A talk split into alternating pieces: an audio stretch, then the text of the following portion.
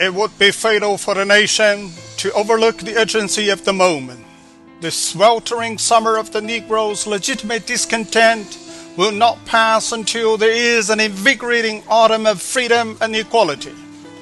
1963 is not an end, but a beginning.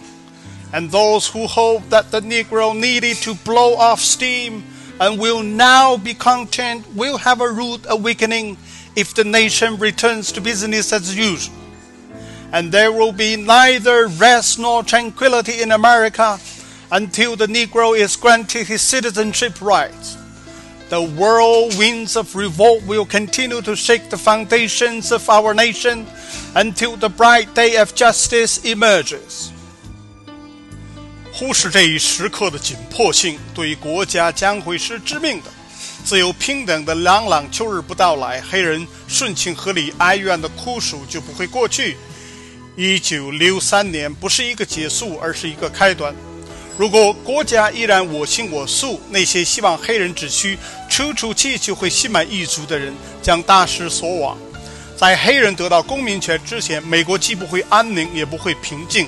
反抗的旋风将继续震撼我们国家的基石，直至光辉灿烂的正义之日到来。But there is something that I must say to my people who stand on a warm threshold which leads into the palace of justice. In a process of gaining our rightful place, we must not be guilty of wrongful deeds. Let us not seek to satisfy our thirst for freedom by drinking from the cup of bitterness and hatred. We must forever conduct our struggle on the high plane of dignity and discipline. We must not allow our creative protest to degenerate into physical violence. Again, again, we must rise to the majestic heights of meeting physical force with soul force.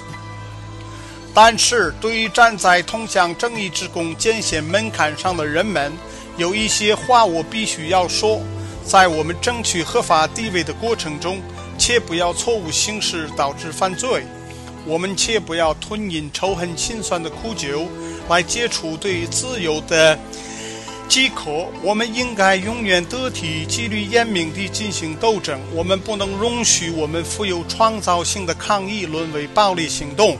我们应该不断升华到用灵魂力量对付肉体力量的 The marvelous new militancy which has engulfed the Negro community must not lead us to a distrust of all white people.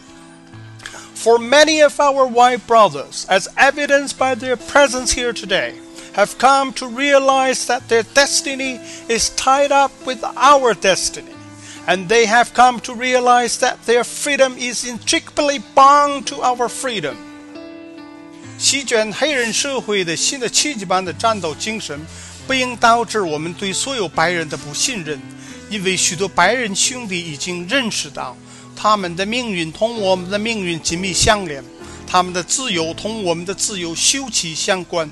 他们今天来到这里参加集会，就是明证。We cannot walk alone, and as we walk, we must make the pledge that we shall always march ahead. We cannot turn back.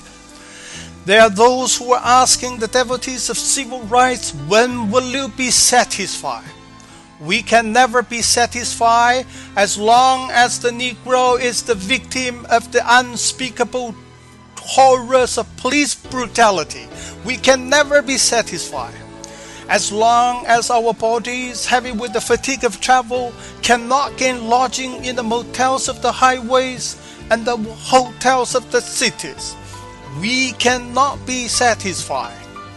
As long as the Negro's basic mobility is from a smaller ghetto to a larger one, we can never be satisfied. As long as our children are stripped of their selfhood and robbed of their dignity by signs stating, for whites only. We cannot be satisfied as long as a Negro in Mississippi cannot vote, and the Negro in New York believes he has nothing for which to vote.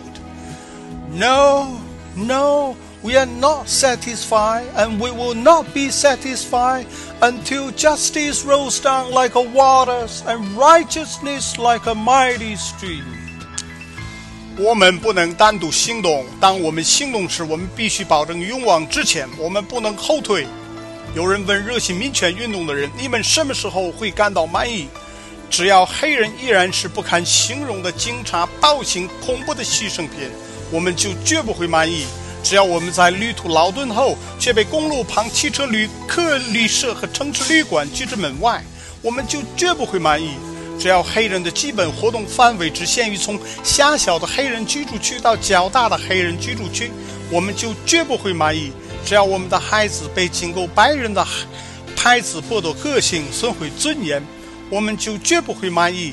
只要密西西比州的黑人不能参加选举，纽约州的黑人认为他们与选举毫不相干，我们就绝不会满意。不不，我们不会满意。这是公正似水奔流，正义如泉喷涌。